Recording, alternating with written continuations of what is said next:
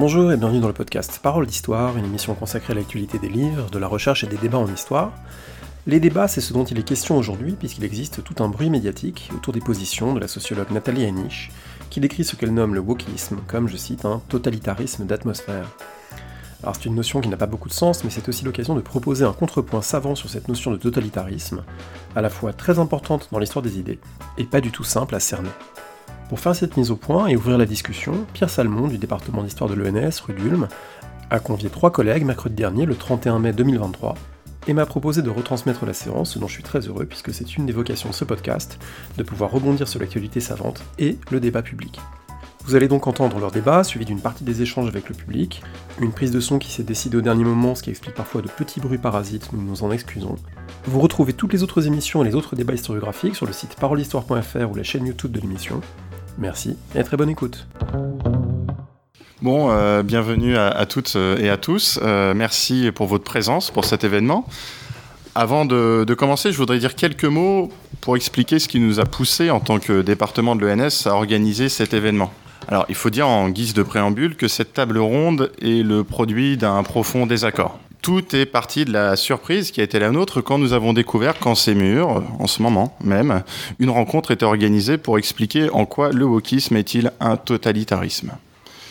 Depuis peu, hein, il y a des observatoires qui fleurissent pour donner un habillage euh, savant, scientifique, pseudo-scientifique, à un discours idéologique, disons réactionnaire. Le tout pour servir un agenda politique. Le même phénomène est observable dans la presse.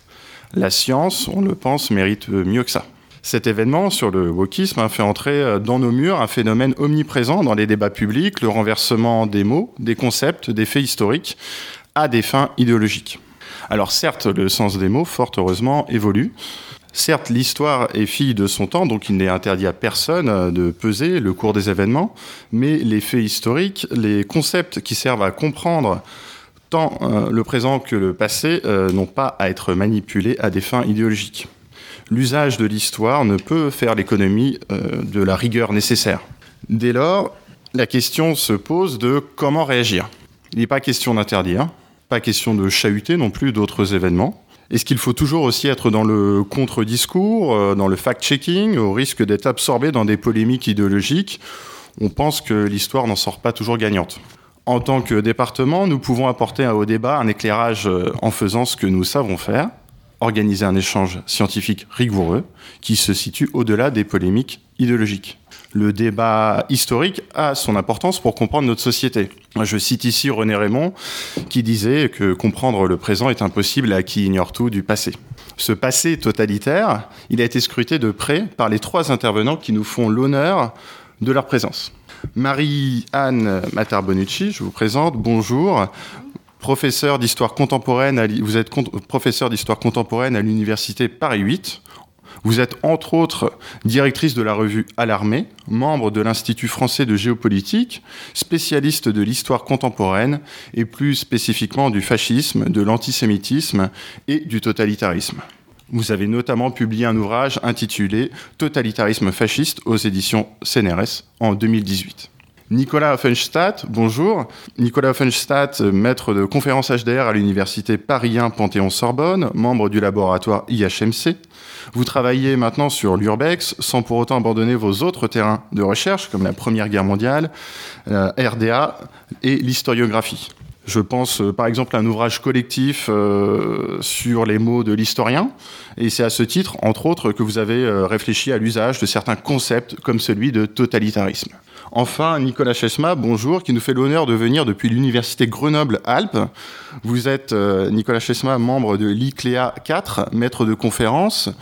Vous êtes spécialiste du fascisme ou des fascismes, du franquisme, de la transition espagnole, vous avez travaillé avec euh, Robert Paxton à l'Université de Columbia. Hein, autour de ces thématiques. Euh, une partie de votre travail est consacrée aux élites intellectuelles qui forgent les régimes autoritaires. Ça, c'est pour l'approche par le haut. Et pour l'approche par le bas, vous avez récemment dirigé un ouvrage sur la jeunesse étudiante euh, qui, durant le régime franquiste, était appelée à servir dans le cadre d'un service de travail universitaire. J'ai appris euh, tout récemment aussi la prochaine publication dans moins d'un an euh, d'une synthèse sur l'histoire de la dictature franquiste apparaître chez Critica. En guise d'ouverture, je voudrais poser quelques questions sur le sens des mots, c'est ce qui nous amène ici, et commencer par les débats qui étaient ceux euh, de l'entre-deux-guerres. Alors on sait maintenant, euh, ça a été bien décrit, comment l'arrivée au pouvoir de Mussolini, d'Hitler, de Staline a amené les contemporains à s'interroger, à chercher de nouveaux mots, de nouvelles catégories pour nommer ces nouveaux régimes qui font leur apparition au sortir de la Première Guerre mondiale. Donc c'est dans ce cadre que les néologismes de totalitarisme arrivent, de fascisme, entre autres. Donc une question générale et puis je vais la, je vais la décliner pour euh, s'interroger sur euh, la distinction qu'il faut opérer entre totalitarisme d'un côté, fascisme, entre totalitarisme et autoritarisme et euh, entre justement populisme peut-être, on y reviendra. Donc je voudrais commencer avec euh, Marianne Matar-Bonucci pour vous poser la question justement sur le fascisme. Le fascisme italien est-il toujours un, comme un totalitarisme? Pourquoi? Donc euh, euh, je vous le demande. Bien, merci. merci pour cette, cette invitation.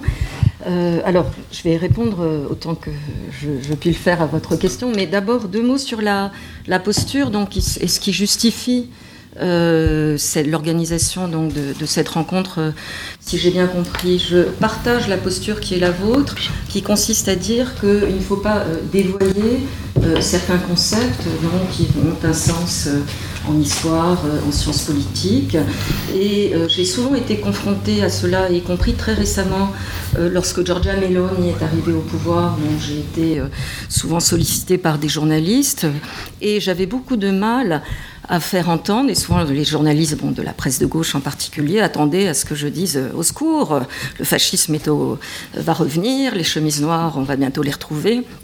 Non, on ne peut pas dire ça euh, de Giorgia Meloni, qui représente un réel danger pour la démocratie, mais qui n'est pas pour autant porteuse à l'heure actuelle d'un projet fasciste. Alors, euh, je crois que c'est très important de euh, bien choisir ces mots, euh, de ne pas dévoyer ces concepts, parce que si on est attaché à la démocratie, ce qui est mon cas et ce qui est, je pense, le cas de la plupart de ceux qui sont ici, il ne faut pas se tromper de diagnostic. Hein. et donc, crier au loup quand il y a simplement un renard, ça ne se combat pas pareil, en supposant qu'il faille les combattre. Hein, voilà.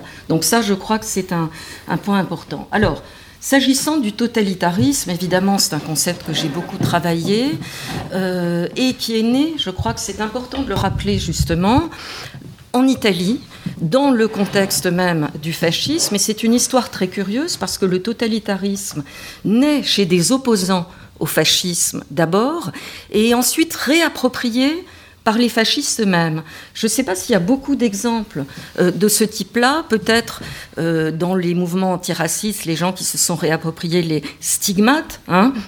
mais là, en l'occurrence, donc il y a eu, à partir de la fin des années 20, une théorisation. Alors je crois que ça vaut la peine de rappeler qui a, pour la première fois, euh, employer ce mot. C'est un libéral, donc de l'opposition euh, démocrate libérale, qui s'appelait Giovanni Amendola, qui était un opposant au fascisme. Et c'est très tôt qu'il fait ce diagnostic, puisqu'il euh, écrit un article dès 1923. Alors je vais quand même juste vous citer parce que c'est vraiment un, très beau texte. Je ne sais pas s'il a été, si je le retrouve, si j'avais essayé de le retrouver. Euh, voilà ce qu'il écrit. Donc, c'est après le fascisme arrive au pouvoir, je vous rappelle, en octobre 22. Dès 23, il commence à trafiquer euh, la loi électorale pour faire en sorte que le parti fasciste euh, soit majoritaire. Et voilà ce qu'Amendola écrit en 23. je fais de la traduction de, de l'italien. Vraiment, la caractéristique la plus forte du mouvement fasciste restera, pour ceux qui l'étudieront dans le futur, l'esprit totalitaire. Donc là, il parle d'un esprit totalitaire. Cet esprit ne permet pas à l'avenir d'avoir, je trouve la formule très belle, des aubes qui ne seront pas saluées par un salut romain, par un geste romain, qui ne permet pas au présent euh, d'avoir euh, des âmes, des esprits qui ne se plient pas à un credo, et euh, le verbe credo devient un des slogans du fascisme, hein, au sens d'une croyance. Et euh, cette guerre de religion qui euh, se déchaîne en Italie offre une foi, etc., etc. Bon, toujours est-il que c'est un texte très fort, que Amendola comprend dès ce moment-là, et on est en 23 avant les lois fascistissimes qui sont adoptées deux ans plus tard et qui cette fois mettent vraiment fin à toute forme de, démocratie, et il comprend déjà que le verre est dans le fruit et que le verre est très dangereux puisqu'il va détruire donc la société démocratique libérale qui était loin d'être, enfin qui, était en train de se construire. Alors ensuite, d'autres, toujours dans l'opposition plutôt démocrate libérale, quelqu'un comme Sturzo par exemple, qui vient du, catholicisme, qui est le fondateur du Parti populaire italien, va l'employer à son tour en établissant assez rapidement une comparaison d'ailleurs avec le communisme. Hein. Et euh, c'est aussi à partir des années 20 que cette fois dans la presse américaine, pour la première fois, euh, le vocable est employé pour parler de ce qui se passe en Union soviétique. Alors, je vous le disais, ce qui est intéressant, bon, je ne vais pas faire un cours, hein, je vous rassure, mais euh, je, fais vite. Ce qui est intéressant, c'est que euh, le terme donc, est réapproprié très rapidement par Mussolini, qui l'emploie dans un discours de manière positive dès la fin des années 20. Puis, il est théorisé par celui qui va devenir le principal philosophe euh, du fascisme, Giovanni Gentile, donc, qui va expliquer donc euh, le fascisme est une forme de totalitarisme en ce sens qu'il euh, y a un absolu dans le fascisme qui est l'État. Hein, et il y a des formules du type tout dans l'État, rien en dehors de l'État. Telle est la conception donc du totalitarisme fasciste. Après, donc jusque-là, je dirais, le terme renvoie quand même essentiellement à une dimension qui est celle du fascisme puis du national-socialisme. Là où les choses vont commencer à se compliquer, c'est euh, évidemment euh, pendant la Seconde Guerre mondiale, mais surtout dans le contexte de la guerre froide, où euh, cette fois, parce que euh, par un certain nombre de euh, chercheurs euh, à l'école de Francfort, je pense aussi à Friedrich et Brzezinski, tous ceux qui vont s'employer, Anna Arendt bien évidemment, tous ceux qui vont s'employer à construire une réflexion autour du totalitarisme, identifieront en général des formes de parenté entre euh, essentiellement le national-socialisme et euh, le régime stalinien. Et là, on a un nouveau paradoxe, c'est que euh, si le concept est né en Italie pour l'Italie, l'Italie va être rapidement oubliée et sera considérée finalement comme par de nombreux historiens notamment, comme un régime qui n'était pas totalitaire. Et puis, dans les années, à partir des années 60-70, quand se développe en Italie une véritable historiographie euh, du fascisme, le concept est réintroduit par un historien qui a joué un rôle très important euh, dans l'historiographie, qui s'appelle Renzo De Felice. Et, euh, mais De Felice reste relativement isolé parce que l'historiographie est dominée à ce moment-là euh, plutôt par un courant communiste marxiste. Le Parti communiste italien exerce une forme d'hégémonie hein, sur la vie culturelle. Et donc il y a toujours une difficulté des historiens à employer ce vocable qui est estampillé comme un, mot de guerre froide hein, pour attaquer euh, les communistes. Et les choses vont, je dirais, se dégeler peu à peu euh, après la chute du mur, en gros, et euh, au XXIe siècle, euh, le concept est redevenu un outil véritablement hein, dans les travaux. Alors, il y a quelqu'un, j'ai vu, qui vient de donner une interview sur la revue du Grand Continent, qui est Emilio Gentile, hein, qui a beaucoup insisté précisément sur cette lecture-là. Hein. Et pour Gentile, et ça de mon point de vue, ça peut se discuter, tout de suite, le fascisme arrive avec un, projet totalitaire, hein, dès 1919 pratiquement, dès la fondation euh, des faisceaux. Bon, là, il peut y avoir euh, débat là-dessus, mais, je vais m'arrêter, peu à peu, donc, les idées de Gentile ont fait leur chemin, et aujourd'hui, beaucoup d'historiens se réapproprient, et je terminerai par là, ce concept parce qu'il montre précisément euh, ce qu'il pouvait y avoir dans le fascisme italien, euh, au fond, de, euh, terrifiant. Hein. il y avait bien une forme de terreur dans ce régime, même si elle n'était pas comparable à l'Allemagne national-socialisme. Autrement dit, il redevient un concept utile dans un contexte qui est un contexte de défascisation du fascisme en Italie. Voilà, je m'arrêterai là pour le moment.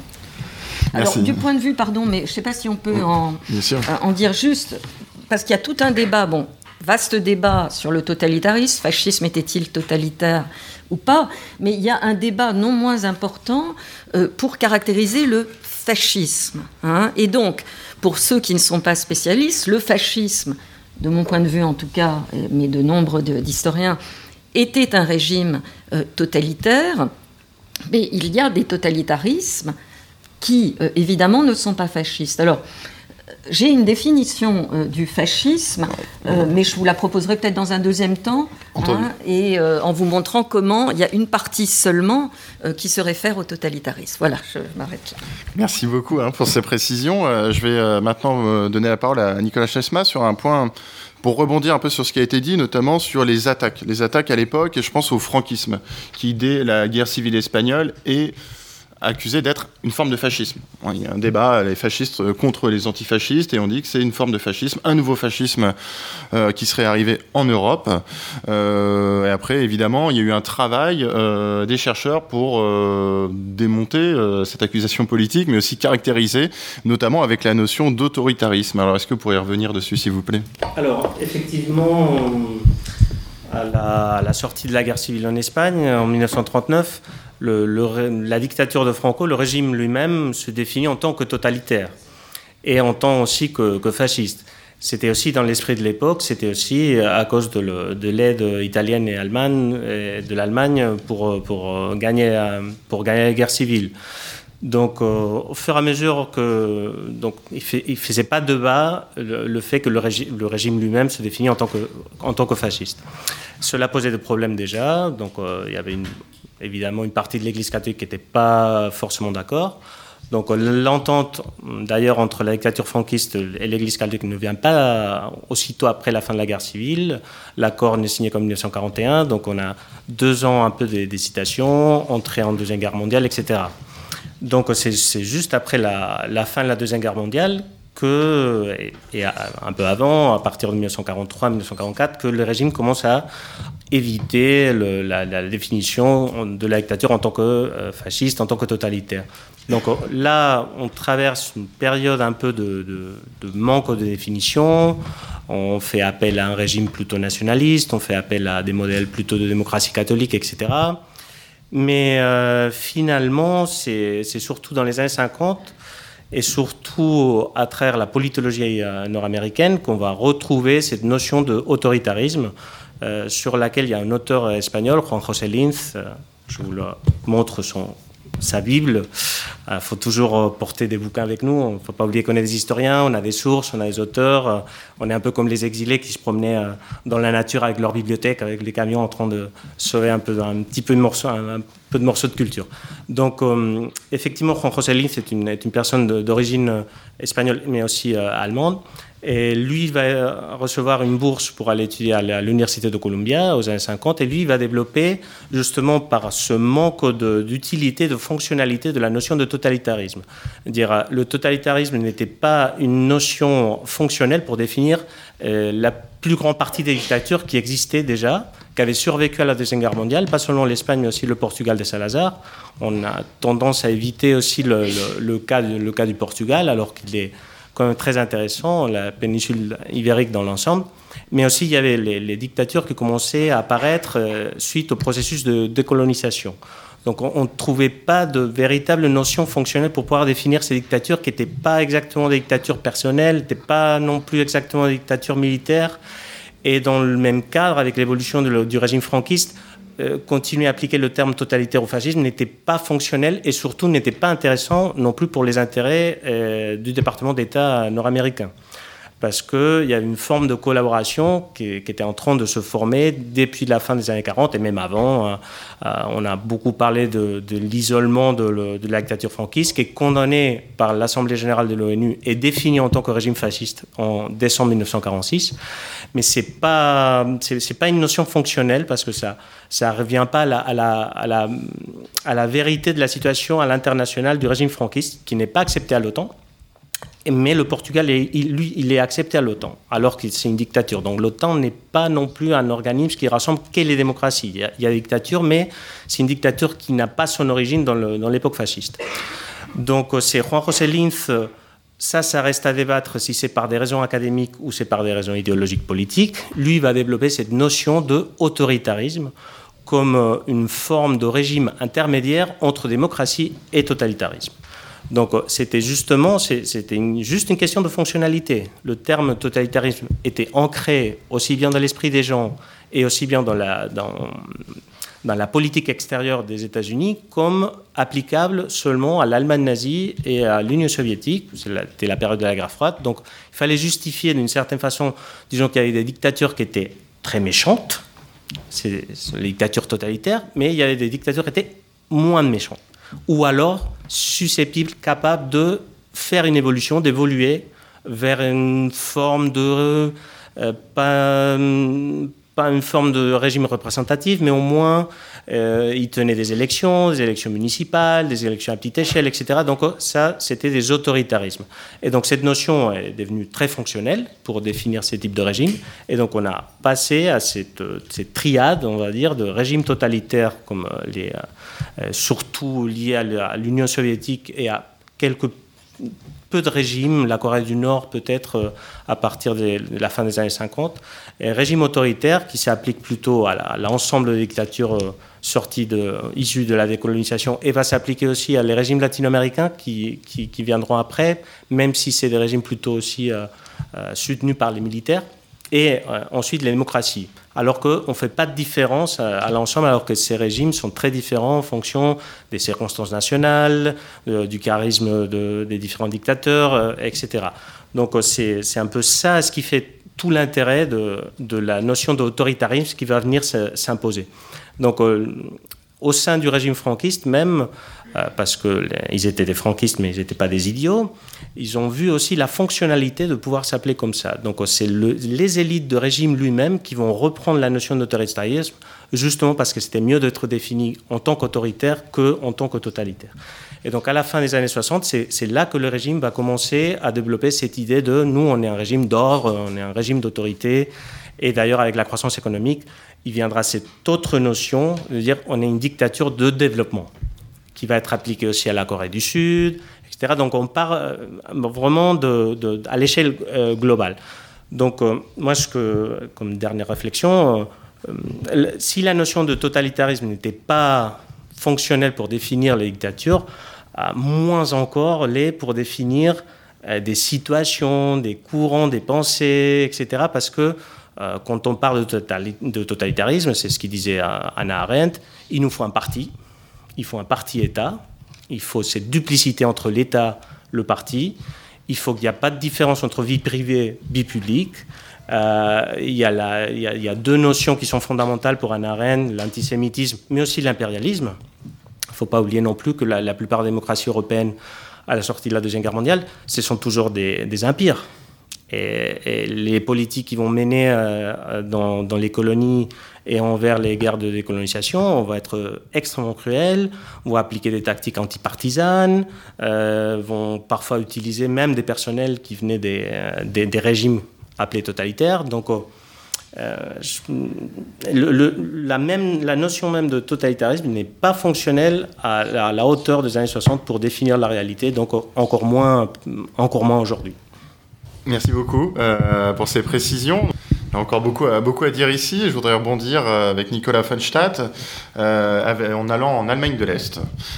Pour vous demander, Nicolas Funstadt, Allemagne de l'Est, totalitarisme. Je sais que c'est quelque chose qui est revenu dans les débats historiographiques même assez récemment. Autoritarisme ou peut-être même autre chose?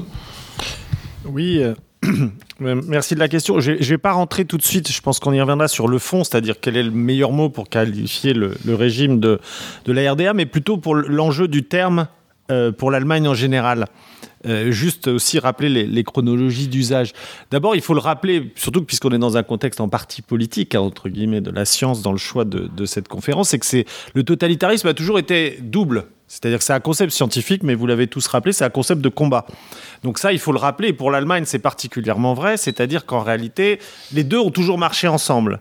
Mais ce qui est très intéressant, évidemment, c'est que la chronologie euh, les a séparés. Et donc c'est ça sur lequel je voudrais un peu insister pour montrer qu'en réalité les usages et les définitions du concept pour l'Allemagne ont beaucoup beaucoup dépendu du contexte, évidemment comme partout ailleurs. Donc je vais vous rappeler les grandes phases, vous les connaissez, mais ça permettra ensuite de rentrer dans le fond du débat peut-être dans, dans un second round. D'abord, en Allemagne, c'est toujours un concept fonctionnel politiquement. Parce que dans le fond, l'Allemagne contemporaine est fondée sur un, un rejet évidemment de tous les systèmes d'oppression et de violence. C'est ce qu'on appelle en Allemagne le consensus anti-totalitaire. Et le mot est employé. Hein, c'est-à-dire vous tapez en consensus anti-totalitaire ou en allemand ou en français ou ailleurs, vous le trouverez. Donc, qu'est-ce que ça veut dire? Dans le fond, ça veut dire qu'il y a une valeur absolue en Allemagne, une forme d'absolutisation de la démocratie, non pas en quelque sorte pour des valeurs démocratiques, mais finalement contre le passé. Et donc, du coup, ce renvoi fait qu'il y a une fonctionnalité politique du terme qui est extrêmement puissante aujourd'hui et qui a des effets politiques très importants sur lesquels peut-être on reviendra euh, dans la discussion. Mais tout ce qui se rapproche euh, évidemment d'une réhabilitation du nazisme, n'en parlons même pas, mais même d'une forme de tolérance à l'écart de la RDA, est considéré comme une rupture du consensus antitotalitaire. Donc c'est un enjeu politique très important. Et en ce moment, c'est en train d'exploser encore en Allemagne parce qu'il y a une, journaliste euh, américano-allemande s'appelle Hoyer, qui vient de publier une histoire de la RDA que beaucoup d'historiens trouvent justement trop sympathique ou trop empathique avec la RDA. Et donc, il y a un débat colossal en ce moment en Allemagne, chez les historiens, en disant, ben voilà, c'est du révisionnisme, on revient. Et donc, du coup, ces choses-là sont en permanence hein, euh, d'actualité. Et donc, ce débat qui est en train, en ce moment, de se jouer, fait que tout ce que vous dites sur la RDA va être passé à l'aune hein, de cette notion de consensus en totalitaire. Et donc la lecture va pas être uniquement sur des enjeux qui pourraient être historiographiques ou qui pourraient être importants à l'étranger, mais vont être euh, modelés euh, sous, ce terme-là. Donc c'est donc là évidemment la, dimension plutôt politique du concept hein, qui est aujourd'hui fonctionnelle en Allemagne euh, plus que l'historiographie. Alors je pars du présent et je remonte dans les années 50 maintenant pour dire que dans le fond, dans les années 50-70, il n'y a pas de possibilité d'autonomie scientifique du concept. C'est un concept de guerre froide, donc il est impossible de travailler euh, sereinement, on pourrait dire, ou avec la distance sur le concept. Puisqu'il euh, y a évidemment une guerre des mots qui est centrale entre les deux blocs, et particulièrement, n'oubliez pas, entre les deux Allemagnes, évidemment, puisque au cœur de la guerre froide, c'est les avant-postes. Et donc, du coup, euh, qualifier l'Allemagne de l'Est de totalitaire, c'est évidemment un argument dans le débat, ça revient à la même chose, c'est-à-dire choisir les mots qui vont disqualifier l'adversaire. Mais en face, évidemment, le, bloc de l'Est ne reste pas actif et on qualifie dans les années 50, c'est le terme qu'il y a dans les sources, les nazis fascistes d'Adenauer. Donc du coup, là, évidemment, on n'est pas dans des questions de, disons, de sémantique historienne, même si on sait que la sémantique historique est importante en Allemagne, on est vraiment dans le Kampfbegriff, hein, dans le, concept de combat. Autrement dit, et ce qui est très intéressant, c'est que les choses changent en fonction des enjeux de guerre froide. Et on le voit dans les années 50-60, hein, euh, à l'idée, euh, la RDA est un État totalitaire, on en reparlera peut-être sur le fond après, euh, répond cette idée hein, de la permanence des fascistes de l'autre côté. Donc vous voyez que les enjeux là sont évidemment très puissants politiquement, D'autant que c'est pas seulement des mots, puisque effectivement euh, euh, les choses vont très loin, hein, puisqu'il s'agit pour le, bloc de l'Est de débusquer les vrais fascistes, hein, les nazis qui sont restés au pouvoir euh, en Allemagne de l'Ouest. Il y a même d'ailleurs un livre qui est très intéressant, c'est le livre brun, hein, qui va être publié dans les années 60 avec la liste de tous les hauts fonctionnaires allemands qui sont dans des anciens nazis. Hein, donc, donc évidemment, et il faut évidemment que l'Ouest réponde hein, à l'accusation d'être des nazis dans le fond déguisés en démocrates. Et eh ben oui, mais en face on a des totalitaires, donc du coup eux aussi sont rabattus sur les. Donc en gros, chacun accuse l'autre hein, d'être finalement la prolongation du nazisme. Donc évidemment là, le terme de totalitarisme peut pas être détaché de cette double. Donc vous êtes les nazis puisque de toute façon vos nazis sont au pouvoir. vous connaissez toutes ces affaires, on pourra y revenir. Mais l'autre dit non, c'est vous puisque de toute façon vous avez la, même, le même régime, vous en êtes que la prolongation. Alors ce qui est intéressant sur le plan de l'usage du concept, c'est que dans les années 70, lorsqu'il y a une détente interallemande, le terme perd de son intérêt. Hein, puisque du coup, on va transformer ça, effectivement, là aussi, on va parler de la, RDA comme d'une dictature moderne. On va souligner d'autres aspects, puisque à partir de 72, notamment, et, du traité euh, euh, interallemand, notamment, euh, les choses changent. Donc le terme de totalitarisme devient de moins en moins fonctionnel, non seulement dans la science, mais aussi dans l'espace public. Et d'ailleurs, ce qui est très intéressant, c'est qu'il y a à l'Ouest et écrit et publié un livre qui est très utile encore aujourd'hui, été refait plusieurs fois, qu'on appelle le, manuel de la RDH, DDR Handbuch, donc en gros le, voilà, de la DDR. Et en 1975, lorsqu'il est publié par des Allemands de l'Ouest, il n'y a, a rien sur le totalitarisme. Ça n'a plus aucune utilité, alors que ça a été le concept de guerre. Mais là, c'est plus utile puisqu'on est dans une période de rapprochement. Donc on trouve à la RDA d'autres formes. Évidemment, c'est une dictature, mais une dictature moderne, une dictature, etc. Donc du coup, là aussi, le terme... Et alors, ce qui est passionnant, c'est la troisième étape, d'une certaine manière, c'est le grand retour du totalitarisme dans les années 90, parce que ça redevient un combat Évidemment, la DDR, pardon, la RDA est à terre, mais elle reste quand même, euh, ses cendres sont encore chaudes, donc il faut évidemment écraser euh, l'adversaire. Et donc là, il y a une renaissance considérable du concept, à la fois dans la science, bien sûr, il a été renouvelé entre-temps, on y reviendra peut-être, mais aussi dans l'espace public. Hein, C'est-à-dire que pour délégitimer définitivement la RDA, puis qui est évidemment le perdant de l'histoire, du coup, on réutilise beaucoup euh, le terme de totalitarisme. Il avait déjà été utilisé par les dissidents euh, d'Allemagne euh, de l'Est hein, dans les luttes des années 80, mais là, il devient un concept de combat encore hein, pour dire, ben voilà, c'est un État totalitaire. Et donc, du coup, on est dans cette, dans cette prolongation. Et assez de manière assez intéressante pour vous dire que l'ambiguïté des mots et le, jeu qui en a été fait, c'est que du coup, pour abattre en quelque sorte l'adversaire, qui est déjà abattu en réalité, hein, puisqu'il n'y a pas de, de risque très vite de renaissance, on va parler de la seconde dictature allemande. Hein. donc on utilise alternativement soit l'idée de totalitarisme, qui renvoie là du coup hein, à tout ce que, toute la violence que ça euh, contient, mais aussi de seconde dictature allemande. Et donc du coup, vous avez là une continuité qui est bâtie, cette fois-ci, entre euh, le nazisme et la RDA d'un point de vue historiographique. C'est un terme qu'on va trouver dans l'historiographie, notamment dans l'historiographie évidemment de l'Ouest. Et donc ce qui est très frappant dans ces années 90, euh, c'est que même, les chercheurs de l'Ouest les plus, euh, je veux dire, les plus savants, les plus sérieux, hein, sont dans une posture de combat.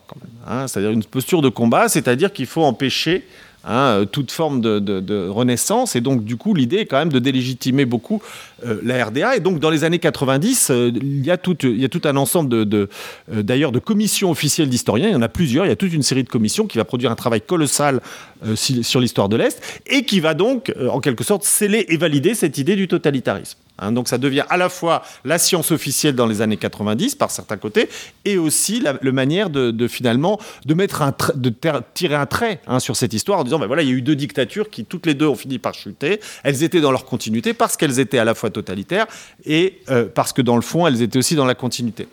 Alors on pourrait s'arrêter là en disant, ben, je vous ai essayé de vous brosser les étapes hein, de ces enjeux en montrant que les, les, les, les, aspects politiques et scientifiques étaient étroitement mêlés pardon d'être parfois un peu euh, grossier, parce qu'évidemment, il y a beaucoup de nuances dans l'historiographie allemande. Euh, et donc, du coup, ce qui est très intéressant aujourd'hui, c'est que euh, c'est encore un enjeu politique, cette idée des doubles dictatures, parce que la montée de l'extrême droite, aujourd'hui, dans les régions de l'Est, est en fait renvoyée à cette double histoire, en disant, dans le fond, ces gens continuent ce qu'ils ont toujours vécu, ils n'ont vécu que dans la dictature. Hein. ils ont été nazis, puis ils ont été soumis à un régime communiste. Donc, comment voulez-vous qu'ils soient capables de voter autrement que pour des euh, euh, positions autoritaires populistes? Donc là, il y a une triple continuité qui est construite aujourd'hui. Hein, et là, évidemment, du coup, le terme totalitaire finalement aboutit du coup à euh, parfois l'idée que finalement les Allemands l'Est sont incapables de pouvoir avoir un, comportement démocratique puisque dans le fond, ils ont toujours été dans des régimes soit totalitaires, version 1, soit dictatoriaux, version 2. Donc vous voyez, là, on a dans l'histoire allemande un entremêlement très complexe entre les enjeux politiques et les enjeux scientifiques. Pardon, l'historiographie allemande, évidemment, a nuancé et raconté beaucoup de choses très passionnantes, mais c'est pour vous dire quand même que c'était rarement dans un contexte euh, complètement étanche euh, par rapport à ces différents moments euh, d'usage du terme. Merci beaucoup pour ce riche exposé.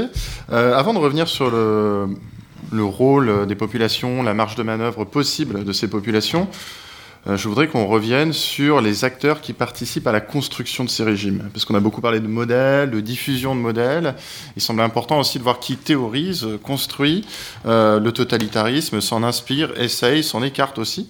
Euh, on a parlé notamment dernièrement, il y a des recherches qui sont consacrées aux passeurs politiques et culturels pardon, des fascismes et des totalitarismes, du voyage en dictature. Donc je vais reprendre le fil chronologique avec Marianne Matar-Bonucci sur euh, les voyages en Italie fasciste et sur est-ce que l'Italie fasciste accueille beaucoup euh, justement euh, d'autres politiques pour s'inspirer de son modèle, son modèle totalitaire, si oui, qui Et qu'est-ce que, en retour, l'Italie fasciste aussi peut puiser dans d'autres modèles Et on pense notamment à cette époque à l'Allemagne nazie? Oui, un mot avant d'essayer de, répondre à, cette question. Euh, peut-être qu'il faudra que dans la discussion, on revienne quand même sur la dimension fonctionnelle euh, du vocable, mhm. parce que moi je pense qu'il y a une valeur heuristique au terme de totalitarisme. Hein. Bon, là, on a surtout parlé des usages et mes usages politiques, mais euh, il y a une valeur heuristique, et moi j'ai beaucoup, même si Anna Arendt raconte sur l'Italie beaucoup de bêtises, mais dans les descriptions et les théorisations qu'elle a essayé de faire à propos du nazisme et du communisme, eh bien, euh, il y a des choses qui donnent vraiment à penser. Et ça, je crois que c'est quand même important de le, signaler, donc on y reviendra peut-être. Alors, pour répondre à votre question, oui, et c'est très important euh, d'insister, je crois, là-dessus, parce qu'on l'a, un peu oublié. La difficulté euh, de ces régimes, c'est que ce sont des régimes, je parle des régimes fascistes, hyper nationalistes. Et donc, ils ne peuvent pas se référer à des modèles, forcément, c'est le cas de l'Espagne, euh, vous l'avez rappelé, euh, ce sera le cas euh, de l'Italie, parce que par définition, choisir un modèle étranger, ce serait antithétique avec un projet qui est nationaliste. Or, ça fonctionne évidemment à coup de modèle, et on peut dire que des années 20 aux années 30, il y a progressivement un univers hein, fasciste qui s'installe en Europe. Alors, ce qui est intéressant, c'est que je dirais jusque au début des années 30, dans la galaxie des mouvements d'extrême droite fascistes, etc., le point de référence, c'est l'Italie fasciste. Et puis on voit comment les choses commencent à bouger à partir du milieu des années 30, où cette fois c'est l'Allemagne hein, qui devient la référence. Et d'ailleurs, d'abord il y a des voyages en Italie, et ensuite les voyages vont être à destination de l'Allemagne, et les Italiens eux-mêmes feront ces voyages pour voir le régime totalitaire qui se construit euh, en Allemagne. Alors, euh, Karl Schmitt, par exemple, euh, a, euh, je ne suis pas spécialiste, mais il y a des travaux là-dessus qui montrent comment la notion d'État total chez Carl Schmitt, Schmitt a une inspiration italienne. Hitler lui-même, hein, qui n'est pas un grand théoricien, mais qui donne quand même ce qu'est la, doxa là, du national-socialisme, eh bien, a une admiration éperdue, on l'a oublié, pour Mussolini, et on a des propos de Hitler des années où il prend directement euh, l'Italie euh, comme modèle. Alors, euh, on a oublié cela, hein, ce rapport entre fascisme et national-socialisme. Pourquoi? Parce que, à juste titre, on a beaucoup travaillé sur la Shoah, sur l'importance de l'antisémitisme, et l'antisémitisme est tellement paroxystique dans le national-socialisme qu'on a tendance à penser que finalement, et c'est la colonne vertébrale de l'idéologie, mais autour de l'antisémitisme, il y a d'autres choses qui sont des emprunts euh, au fascisme, qui lui-même emprunte euh, au, national, au, nationalisme. Du coup, euh, il y, a, des débats infinis hein, sur la façon dont on peut définir euh, le fascisme. Mais je voudrais vous proposer une, définition parce que je suis en train d'écrire une histoire des fascismes. Alors, il y, a, je veux dire, c'est depuis des décennies, hein, les, chercheurs s'étripent euh, littéralement euh, à ce sujet. alors, il y a une école anglo-saxonne avec des gens comme Griffin, par exemple, qui ont proposé. Alors, eux, ils ne s'intéressent pas du tout au concept de totalitarisme, mais bel et bien au fascisme. Et ils ont essayé de trouver une définition à minima du fascisme qui ferait consensus. Et ce qu'ils ont pris comme définition à minima, c'est euh, l'idée euh, d'un projet eschatologique, en quelque sorte. Hein. Mais, de mon point de vue, ça, c'est plutôt une définition qui s'appliquerait à ce qu'est le totalitarisme. Paxton, qui a fait un très beau livre hein, euh, consacré aussi au fascisme, commence par dire, c'est assez amusant, qu'il ne veut pas justement euh, essayer euh, de proposer une définition en donnant des critères, comme on fait généralement en sciences politiques. Est-ce qu'il faut mettre le parti? Est-ce qu'il faut mettre l'État? Où on met la répression, etc. Et puis, il finit quand même par proposer une définition, parce qu'à la fin, bah, il faut bien quand même une définition. Donc, je me suis essayé euh, modestement euh, à cet exercice, et je me disais que dans la définition que je propose, euh, il y a, je, vous la lis. Donc, qu'est-ce que le fascisme? Le fascisme est un mouvement ou système politique, et je vous la soumets, hein, ultranationaliste, ultranationaliste, c'est fondamental, opposé à la philosophie des Lumières, qui entend transformer la société et l'individu sur la base d'une conception politique de la société, au moyen de la dictature d'un parti unique et ou de l'État et de la violence. Et si vous changez le début de la définition, mouvement au système politique ultranationaliste opposé à la philosophie des Lumières, et que vous remplacez cela par mouvement au système politique qui aspire à fonder le socialisme et qui entend en transformer la société, etc., etc., on peut parler effectivement là du communisme. Et donc vous voyez, ce qui change au fond entre le totalitarisme communiste et le totalitarisme fasciste, ce sont les valeurs. D'un côté, les fascistes sont contre les Lumières, de l'autre, les Lumières sont invoquées le principe d'égalité, d'un côté le principe de hiérarchie, de côté le principe euh, d'égalité. Mais encore une fois, les buts poursuivis ne sont pas les mêmes, mais dans les procédures, il y a quelque chose de commun. Et du coup, moi je crois que le concept est intéressant parce qu'il rend compte, au fond, euh, d'une forme de dynamique. Hein, de dynamique de l'histoire, de dynamique euh, de ces régimes.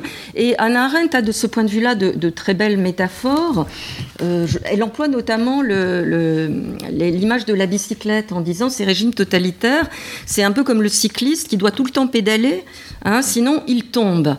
Et ça, c'est vraiment quelque chose que j'ai pu euh, tout à fait observer, c'est-à-dire c'est le principe de la radicalité permanente, de la radicalisation permanente. Pour tenir, pour exister, ces régimes doivent sans arrêt inventer un ennemi. Et ça, c'est l'autre point qui est également très important, me semble-t-il, c'est la nécessité d'avoir des ennemis, alors qui sont tantôt des ennemis intérieurs, tantôt des ennemis extérieurs. Et enfin, la troisième caractéristique, je crois, très importante, euh, c'est celle, justement, la dimension eschatologique, c'est-à-dire on veut fabriquer une nouvelle forme d'humanité, alors avec des principes qui sont anciens, euh, c'est-à-dire des valeurs issues du nationalisme. Mais euh, il y a quand même cette idée qu'on va changer le caractère. Hein, des individus, qu'on va pas seulement changer la société, mais qu'on va changer donc le, caractère des individus. Alors du coup, j'ai perdu la question parce que je voulais insister sur cette dimension euh, fonctionnelle des, autres modèles, et notamment avec. Voilà, oui. Donc il y a eu évidemment hein, un univers et des phénomènes de contagion très importants d'un régime à l'autre. Bon, le salazarisme aussi a été beaucoup influencé, euh, le franquisme des débuts, euh, évidemment, le national-socialisme, et ensuite on voit comment le fascisme, à son tour, va regarder du côté de l'Allemagne. Hein. Alors, on, je sais pas, on pourra y revenir dans la discussion, mais par exemple, ce qui est tout à fait fascinant, c'est que au départ, le fascisme n'est pas antisémite. Hein. Il n'y a pas d'antisémitisme dans la doctrine du fascisme. Et euh, les fascistes italiens essayent, dans les réunions d'extrême droite internationale, etc., de tenir la ligne en disant non, nous, on a une conception de la nation qui n'est pas raciale. Et puis on voit comment peu à peu, ça devient simplement impossible parce que justement le modèle, c'est devenu euh, le national-socialisme. Et du coup, à partir de 37-38, Mussolini se dit bah oui, euh, il faut qu'on trouve un nouvel ennemi. Qu'est-ce qui nous reste comme ennemi Les antifascistes, ils sont en exil ou en prison.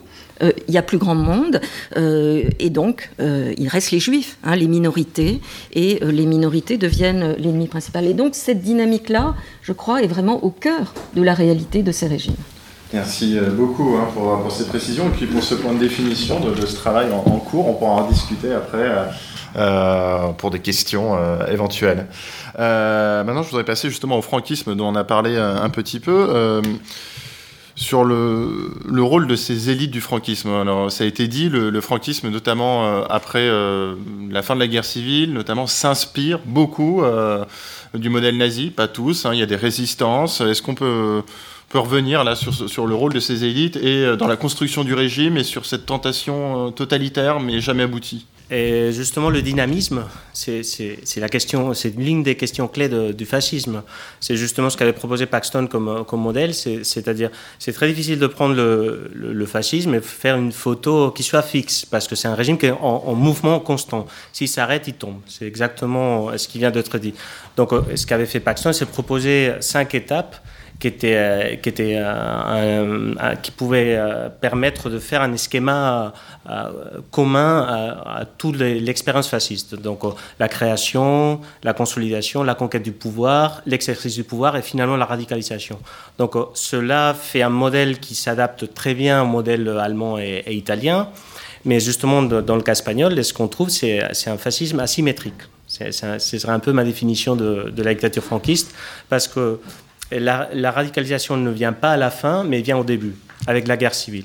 Donc, euh, y, a un facteur qui est inhérent à tout euh, totalitarisme, c'est le terreur. C'est-à-dire, euh, et, ce qui différencie justement le, totalitarisme des autoritarismes, c'est que la terreur s'applique même au sein du régime lui-même, aux élites du régime lui-même. Donc, vu que le franquisme avait commencé par la radicalité pour arriver au pouvoir, parce qu'il faut bien tenir compte qu'en Italie et en Allemagne, avec évidemment des élections faussées, etc. Mais ça, ça avait été une, concession du pouvoir de la part du chef de l'État, aussi bien Hindenburg que, le roi Vittorio Emanuele. Et en Espagne, il y, a, il y, a, une vraie conquête du pouvoir, une conquête militaire du pouvoir, donc une radicalisation, une répression brutale sur tout ce qu'étaient les élites républicaines. Et donc, euh, finalement, le, régime franquiste avait déjà euh, franchi euh, son pas le plus radical. Et donc c'est pour ça aussi que pour entrer à la Deuxième Guerre mondiale, c'était refaire l'étape de radicalité. Et aussi pour faire, le lien, et ça a été évoqué aussi, il y a, cette question de l'ultranationalisme. Les régimes fascistes sont ultranationalistes, donc forcément, ils vont confronter leurs propres intérêts. Ça va être impossible pour les régimes fascistes de trouver un accord pour euh, avoir un consensus de euh, finalement partager un peu les euh, territoires d'influence, etc. Donc ce qu'on constate au, début de la Deuxième Guerre mondiale, c'est que l'aspiration des, régimes fascistes était de, s'emparer de l'Empire français, de, l'Afrique du Nord, et les Allemands les Italiens et finalement les Espagnols voulaient exactement les mêmes territoires. Ils voulaient saisir la totalité du Maroc, ils voulaient saisir la totalité du Maghreb, etc. Et donc c'était impossible de trouver un accord entre eux. Et euh, les élites intellectuelles espagnoles étaient très fascinées par, euh, euh, surtout par les Allemands. Hein. Quand on parle de, la dictature franquiste, on, a la tendance à penser non, c'est des Latins, c'est des Méditerranéens, donc c'était plutôt l'Italie le modèle principal. Bah, pas tout à fait. Donc ce qu'on voit dans, les créations des institutions après la fin de la guerre civile, ce qu'on voit, ce qu'on constate, c'est que le, le, modèle à suivre, c'est plutôt l'Allemagne nazie. Et la plupart des visiteurs avaient, avaient déjà une connaissance préalable de l'Allemagne parce que euh, au début du XXe siècle, il y a une institution qui, avait été créée, la Junta para Ampliación de Estudios, qui était une forme de Erasmus, on va dire. Donc c'était une idée d'envoyer les élites universitaires espagnoles à l'extérieur pour euh, s'emparer un peu de, la modernité ailleurs. Et le, pays des références était l'Allemagne. Donc ce qu'on va trouver, c'est qu'une grande partie de ces boursiers qui ont parti dans les années 30, euh, ils étaient partis en tant qu'élite plutôt républicaine, démocratique, etc. Ils sont arrivés en Allemagne et ils, ont été fascinés. Entre autres, le traducteur à l'espagnol de Carl Schmitt. Francisco Javier Conde, qui a travaillé avec lui à l'Université de Berlin, qui est parti comme une promesse du Parti socialiste, qui est revenu euh, un, véritable fasciste, qui a dirigé l'Institut d'études politiques des phalangistes euh, aux années 50, euh, qui a ensuite formé Juan José Linz, ce n'est pas par hasard, c'est lui qui l'a formé aussi, qu'a formé Fraga, le fondateur de Alianza Popular, Parti populaire. Donc, euh, ce sont des mouvements qui viennent jusqu'à aujourd'hui. Et donc, cette fascination des élites intellectuelles, ce sont les élites intellectuelles qui ont fonctionné comme agents d'importation euh, de ces types d'idéologies. Il, y a des traductions, il y a des publications, il y a des revues. Euh, donc, il y, a, toute une circulation. On a toujours parlé beaucoup de l'internationalisme de la gauche et de l'internationalisme de, des marxistes mais on n'a pas assez parlé de cette circulation des élites de droite, etc. Après, le problème, c'est que les intellectuels arrivent bien à trouver des accords. Les intellectuels, on se ressemble tous euh, dans n'importe quel pays. Hein. On peut parler d'international.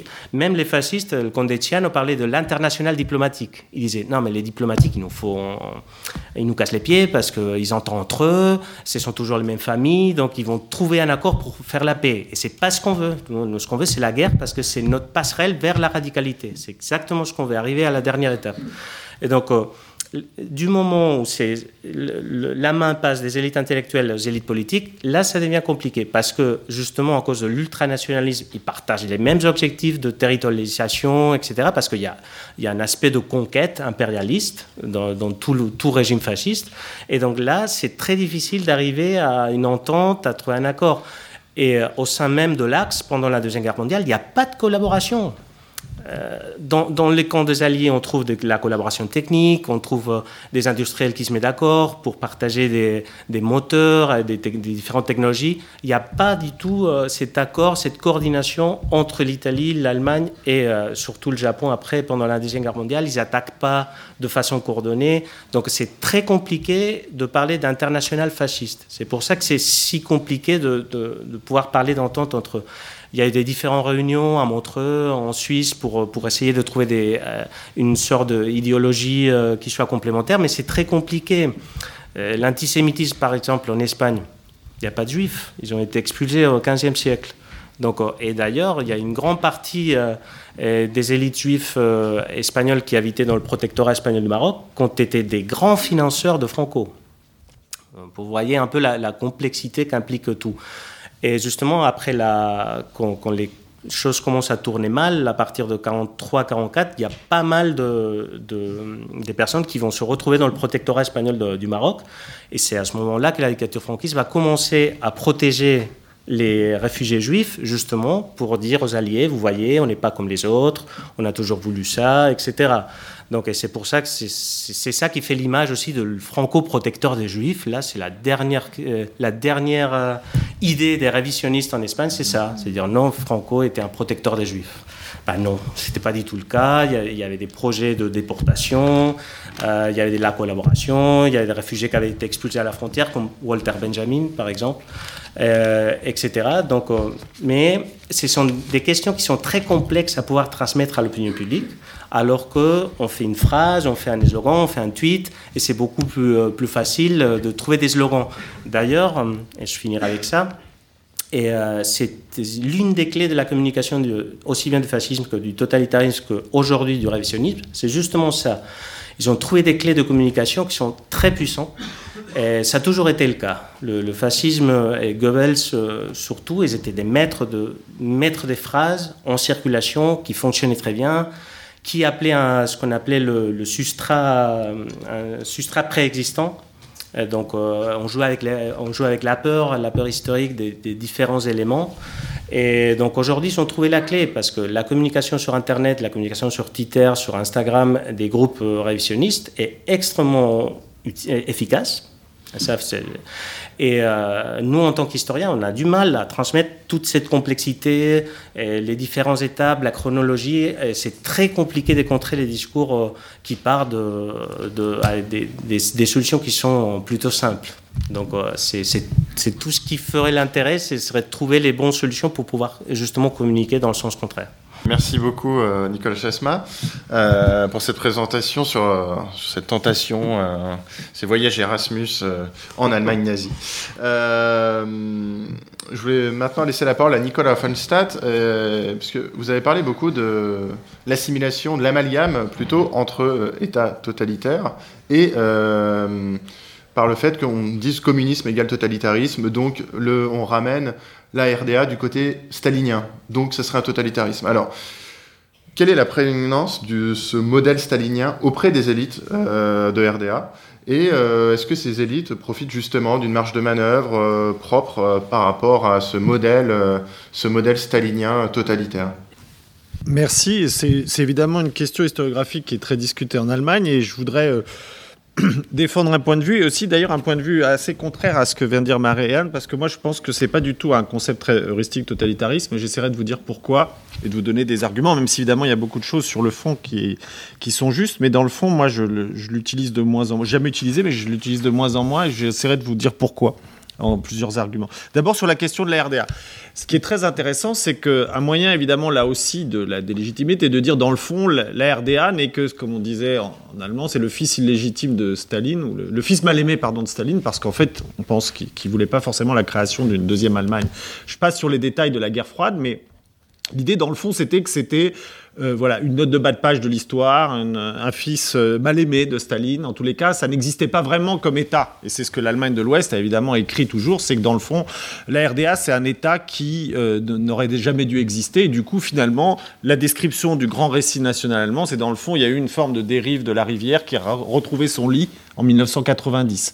Donc un État profondément illégitime qui est uniquement arrivé dans les fourgons de l'armée rouge et qui n'aurait pas dans le fond de, fond. À mon avis, c'est une, analyse qui, est largement fausse. Pourquoi? Parce que dans le fond, pour en discuter bien sûr, hein, mais moi ma proposition, je ne rentre pas sur les, les, preuves empiriques, mais c'est que dans le fond, c'est aussi la RDA le produit des luttes socialistes du 19e siècle. Parce que tous les fondateurs de la RDA sont des gens qui ont été des militants de la social-démocratie du 19e siècle, qui en ont été les enfants, et qui donc est une social-démocratie qui en plus a eu une première révolution manquée, qui est celle de 1918 une, révolution fondée sur le rejet de l'impérialisme et de la Grande Guerre. Et donc, euh, d'une certaine manière, il y avait l'idée que Staline était aussi le moyen, quitte à accepter beaucoup de choses et des horreurs, euh, notamment lors de la période moscovite de beaucoup de ses dirigeants. L'idée était quand même de dire, ben, bien sûr que de toute façon on n'a pas le choix, mais en même temps c'est le moment où jamais Hein, de refaire ce qu'on a raté en 18 et de ce qu'on a rêvé en 1890. Donc il y a aussi une histoire du socialisme allemand. C'est pas la Bulgarie, la RDA, en termes d'histoire sociale et d'histoire socialiste. Hein, c'est un pays qui est très industrialisé. C'est un pays évidemment qui, est, vous le savez très bien, qui est le fondateur du, marxisme et de tout ce qui va avec. Donc quand on a la possibilité de réaliser quelque chose, hein, c'est pas Dimitrov en Bulgarie. Hein, c'est des, décennies de lutte, c'est des décennies de débats euh, qui, en plus, ont échoué en 1918 pour revenir sur le côté. Donc du coup, moi je pense que dans le fond, et c'est pour ça que le côté, euh, euh, cette idée de, sortir à une forme de, communisme totalitaire, utopique, etc., ça marche bien sûr dans une certaine mesure, mais pas pour la RDA, parce que ça vient de bien plus loin. Alors évidemment, il y a des tas d'accommodements, il y a des jeux de pouvoir, etc., mais il y a quand même l'idée, hein, et d'ailleurs, beaucoup des dirigeants de la RDA, ils le disent plus ou moins, peut-être pour se justifier, mais ne sont pas dupes de ce qu'ils font. Hein, c'est-à-dire qu'ils savent très bien qu'ils utilisent euh, et qu'ils acceptent un certain nombre de choses pour un but qui est quand même finalement de enfin réaliser le socialisme allemand, dans le fond. Hein, et ça, ça vient de loin. Et ça n'a pas attendu euh, Staline. Donc ça, je pense que du coup, en termes de modèle...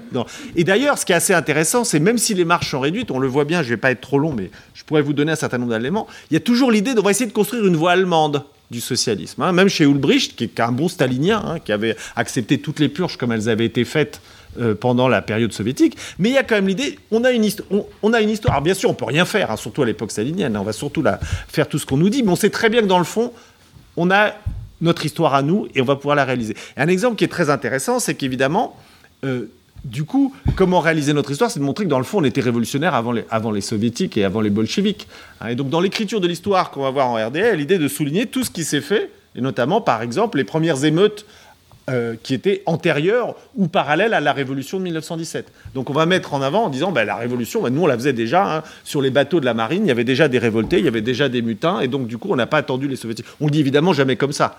Hein, parce que ce serait mal vu, mais on essaye de raconter qu'il y avait une voie allemande vers le socialisme et que cette voie allemande, et donc il y a tout un ensemble de négociations. Donc c'est intéressant de voir qu'en fait il y a un modèle antérieur, et donc du coup toute l'historiographie qui dit mais non, finalement la RDA en quelque sorte c'est le produit de la guerre froide, à mon avis elle a tort. Elle a tort. Évidemment, la guerre froide permet la réalisation, mais d'un modèle qui est en réalité très antérieur, très profond, contradictoire et compliqué. Ça, c'est pour, euh, pour cet aspect-là. On peut bien sûr en discuter, hein. c'est une, hypothèse de travail.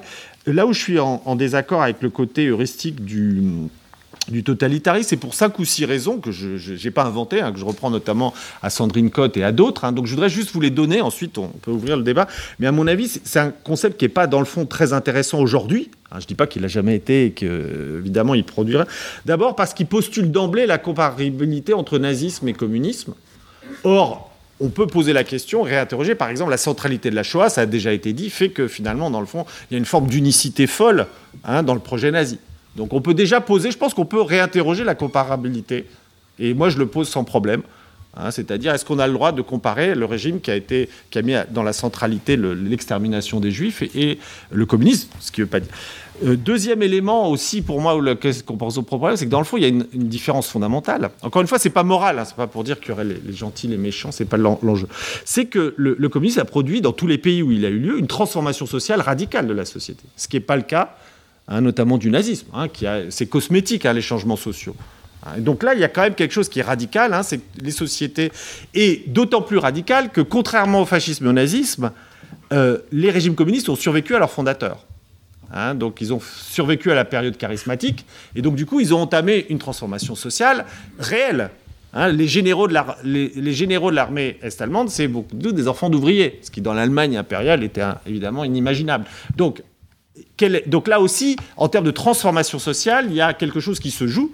Encore une fois, ce n'est pas moral en disant c'est bien ou c'est mal, mais ce n'est pas du tout la même nature de régime en termes d'histoire sociale.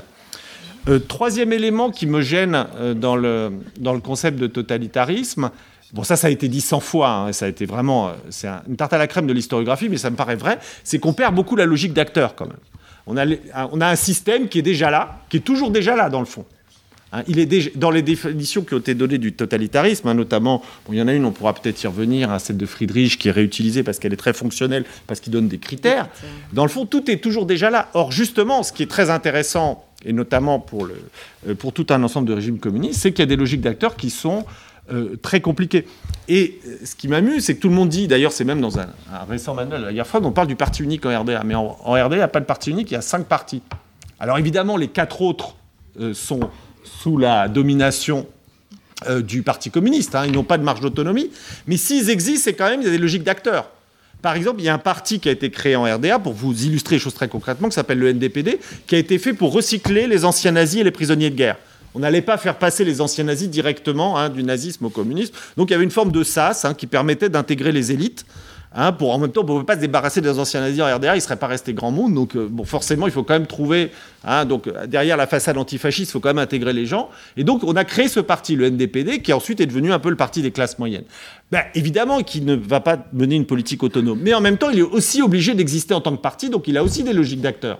Hein, donc, du coup, ce parti, qui défend plutôt, disons, les, commerçants et artisans dans la mesure où ils, sont encore actifs et de moins en moins dans les années 70, c'est un parti qui a des logiques et qui peut donc s'opposer à certaines choses. Pas directement, pas frontalement, mais qui peut exister en tant que tel. Vous avez un parti pour les catholiques, vous avez un parti pour les paysans, vous avez un parti pour les euh, classes moyennes. Donc bien sûr qu'ils n'ont pas d'autonomie politique, bien sûr qu'ils ne peuvent pas s'opposer au Parti communiste, mais on est quand même dans un système où vous avez des marges d'acteurs qui sont importantes. Et le totalitarisme, finalement, a tendance a eu tendance, peut-être de moins en moins comme concept, parce qu'il a été justement réutilisé de manière plus souple, euh, à cacher ces logiques d'acheteurs, à les minimiser. Puisque si on vous dit qu'il y a un parti unique qui, fait tout et qui, en quelque sorte, met en place euh, un système, dans le fond, les logiques d'acteurs sont souvent minimisées. Bien sûr qu'elles sont.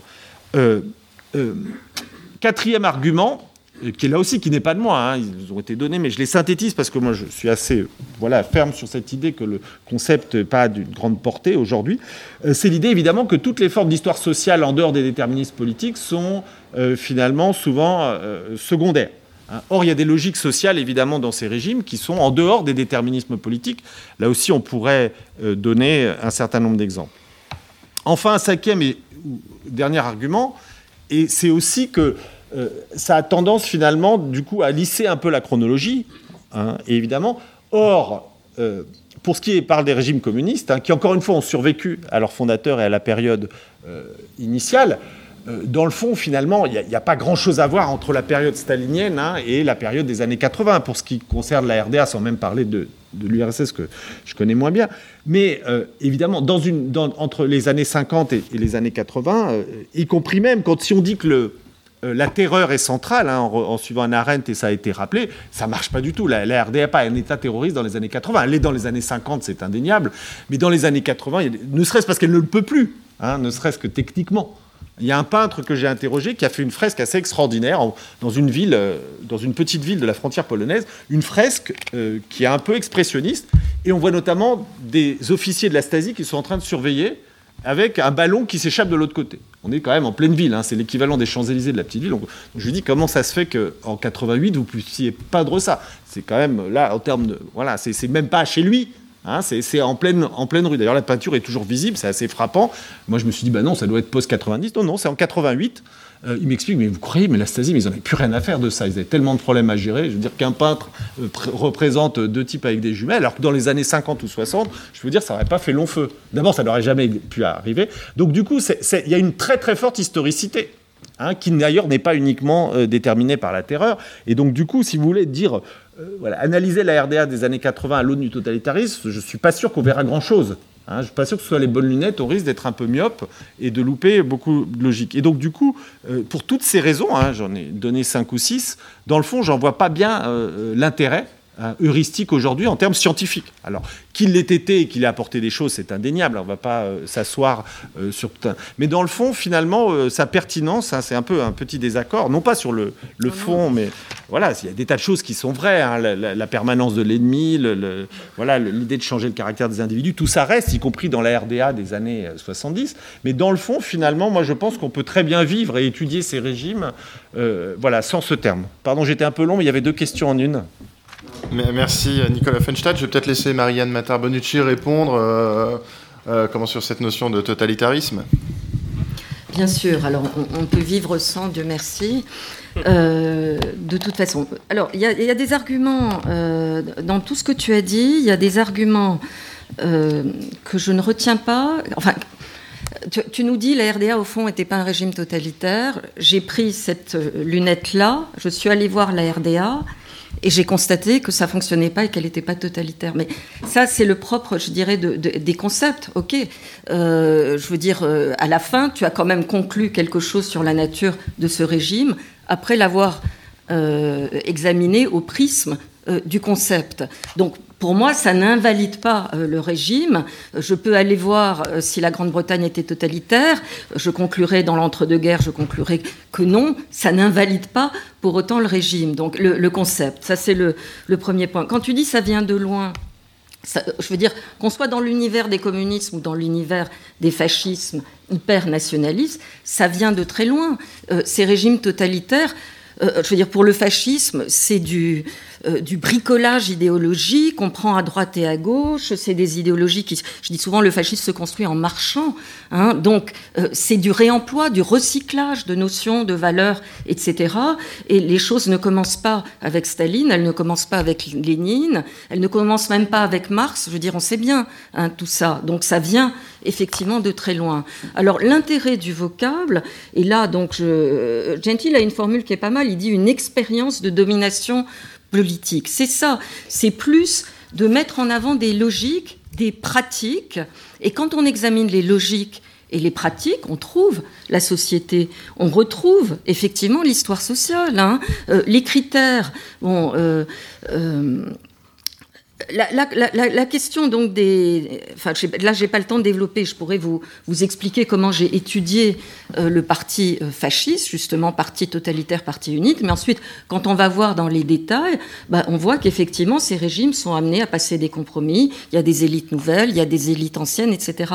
Mais euh, il n'empêche que la dynamique, elle est à l'œuvre et euh, le concept de totalitarisme nous invite justement à examiner cela. Mais c'est pas pour autant qu'on va passer euh, à côté de, l'histoire sociale. Alors, la comparabilité, puis je vais m'arrêter là, puis on pourrait à l'occasion continuer la discussion parce que ça, ça m'intéresse. Je l'ai eu avec Sandrine Cotte aussi, d'ailleurs, euh, la même. Mais le, la comparabilité, je voudrais vous raconter juste une, toute petite anecdote. quand j'étais jeune maître de conf, j'avais organisé un, un colloque à Sciences Po, co-organisé avec Pierre Milza, qui était mon directeur de, enfin, qui avait été mon directeur de thèse, sur l'homme nouveau dans les régimes fascistes. Et euh, c'était peu après toute la polémique qu'il y avait eu euh, autour du, livre noir du communisme, c'était à peu près dans ces années-là. Et je me souviens que euh, on avait et donc on n'avait pas voulu, j'avais pas voulu, mais on était d'accord avec Pierre Milza là-dessus, inclure euh, les régimes communistes. Alors qu'il y a une eschatologie et il y a la volonté d'inventer un homme nouveau. Avec cet argument qui est que dans un cas, quand même, il y a une utopie lumineuse, positive, le communisme, hein, avec principe d'égalité, etc. Alors que dans l'autre, on est effectivement dans des valeurs qui sont des valeurs euh, issues du nationalisme, hiérarchie, racisme, etc. Bien. Et alors, euh, on a ouvert, donc j'étais un peu intimidée, et le, le, premier jour, quand je faisais l'introduction du colloque, il y avait tout le premier rang euh, des gens de l'IHTP euh, qui étaient là, qui étaient à l'époque très proches donc euh, des thèses. Bon, il y avait Nicolas Wertz, etc., qui est un des plus grands historiens aujourd'hui des mondes soviétiques. Bon, et désolé, mais je le referai aujourd'hui. J'inclurai les régimes communistes parce que depuis, j'ai quand même lu beaucoup là-dessus. Je fais un cours aujourd'hui euh, sur les génocides depuis quelques années. Je me suis intéressée en particulier à la violence, aux violences extrêmes dans ces mondes-là. Et quand bien même l'idéologie n'est pas la même, et il faut le rappeler sans arrêt, je veux dire, il y a des pratiques de terreur en particulier qui sont bien supérieures hein, euh, dans l'URSS de Staline que par exemple dans, ce qu'a été le régime italien. Voilà. Donc pour moi, euh, on peut comparer des choses différentes. L'important est simplement de souligner les différences, mais le concept nous aide à penser un certain nombre de pratiques et de dynamiques. Euh, merci beaucoup euh, pour cette réponse. Euh, comme quoi, on voit bien, et c'est difficile de la porter, mais aussi dans la sphère publique, il y a des débats, des nuances, des positions, évidemment, et c'est très très bien de pouvoir les, restituer ici devant vous par rapport à cette histoire des totalitarismes et des fascismes aussi. Euh, j'aurais plein d'autres questions, euh, notamment sur la, place occupée par la population dans ce consensus apporté au régime totalitaire, sur aussi euh, la répression, jusqu'où va la répression dans les régimes totalitaires avec la création de, l'ennemi. Mais vous êtes venus nombreuses et nombreux, on est très contents, donc je, vois que l'heure tourne et il serait peut-être temps de, vous laisser la parole au public si vous avez des, questions. Alors je sais que la première question est toujours difficile à poser, il faut lever la, première main. Donc si quelqu'un veut se lancer, veut se risquer à cette première question, c'est évidemment bienvenu. Bonjour, euh, c'est pour euh, continuer sur la question du totalitarisme. Et euh, moi, c'est justement, j'ai l'impression qu'il y a quand même un petit souci avec cette question de l'homme nouveau, parce que est-ce que est-ce que la plupart des régimes n'ont pas quand même cette, tentation-là? Et est-ce qu'on ne pourrait même pas l'appliquer, par exemple, à la Troisième République avec la fondation de enfin, la création d'un homme citoyen qui reste un homme nouveau aussi? Et qui passe par des, choses qui touchent aussi euh, au privé et pas que au public, euh, euh, que ce soit avec le service militaire, dans la conscription, ce genre de choses. Je trouve que c'est une, bonne remarque, bien sûr, hein, mais effectivement, il y a là où il y a quand même une différence. on pourrait même le dire d'ailleurs dans le néolibéralisme, hein, qui est aussi de créer l'homme l'homme qui consomme, c'est aussi évidemment il y a cette tentation hein, de créer, de dépolitiser le, le citoyen pour en faire finalement euh, voilà l'homo ou ce qu'on voudra. Donc du coup, il y a cet aspect-là, tout à fait d'accord avec vous. Et, je ne suis pas d'ailleurs contre l'idée du tout qu'il y, a une volonté d'homme nouveau. je suis tout à fait d'accord, hein, ça en fait entièrement partie. Hein. cette idée de forger euh, notamment l'idée d'une conscience socialiste, hein, l'idée de dire qu'il y a un comportement socialiste en tout, c'est quelque chose qui a marqué ces régimes-là. Donc là, il n'y a, a, aucun souci pour moi. Hein, ça, c'est pas parce qu'il y a des, points, des points communs que la comparabilité est, légitime, bien sûr. Mais cette idée d'homme nouveau, elle est, elle est très, très forte et très puissante dans les régimes sociaux même d'ailleurs jusqu'à la fin. Hein, et même jusqu'à la fin, là, encore, l'affaiblissement est, rhétorique est, pas énorme. Donc, euh, donc je pense que c'est effectivement, là, c'est un élément de comparaison.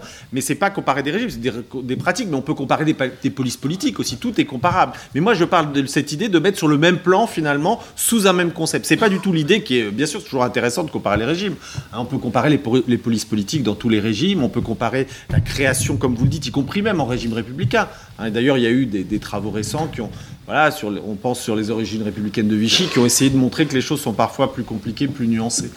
Euh, mais moi, la remarque était cette idée de mettre sous le même chapeau euh, des régimes. Et sur l'homme nouveau, je suis tout à fait d'accord. Et d'ailleurs, c'est très passionnant, hein, ces, tentatives, quand elles sont faites, y compris, euh, jusqu'au dernier moment, hein, puisque l'homme nouveau doit être, dans les régimes socialistes, finalement changer son comportement en tout, y compris, y compris dans les détails de la vie quotidienne. Donc là, pour moi, il n'y a, a, pas de discussion. Je suis tout à fait d'accord à la fois avec votre remarque et celle de Marianne.